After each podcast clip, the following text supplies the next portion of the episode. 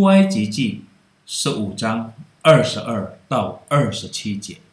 摩西领以色列人从红海往前行，到了舒尔的旷野，在旷野走了三天，找不着水。到了马拉，不能喝那里的水，因为水苦，所以那地名叫马拉。百姓就向摩西发怨言，说：“我们喝什么呢？”摩西呼求耶和华。耶和华指示他一棵树，他把树丢在水里，水就变甜了。耶和华在那里为他们定了律例典章，在那里试验他，又说：“你若留意听耶和华你神的话，又行我眼中看为正的事，留心听我的诫命，守我一切的律例，我就不将。”所加于埃及人的疾病，加在你身上，因为我耶和华是医治你的。他们到了以琳，在那里有十二股水泉，七十棵棕树，他们就在那里的水边安营。朋友，男人体内的水分含量约为四十三到七十三帕。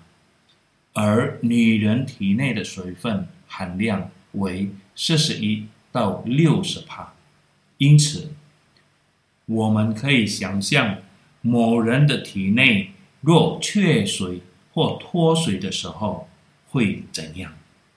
朋友，所以当以色列人来到舒尔的旷野，到达马拉的时候，他们没有见到水。他们渴了，他们不耐烦，最后开始生气，并向神和摩西抱怨。所以不要感到惊讶，他们忘记了，他们不相信，并没有依靠神带领他们离开埃及，在红海的干地行走。他们在寻找水，为什么找不到？朋友，我们生活的每一部分。都是信仰和对神的信心的旅程。我们有多少希望、要求、依靠，甚至等待神的帮助？以色列人在这方面迫不及待，他们依靠自己的力量，结果徒劳无功，是个大灵。当他们的努力失败的时候，他们就指责神和摩西，他们自称是神的工具，带领他们走出奴隶之地。他们强迫神满足他们的欲望。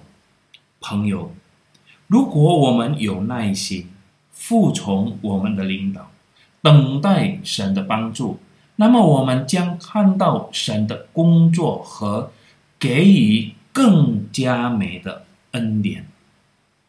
以色列人强迫神的时候，他们只有一个泉源，但后来神向他们展示了雨林的十二个泉源和七十棵棕树。如果他们有一点耐心，他们不就可以享受神的祝福而不犯罪吗？阿门。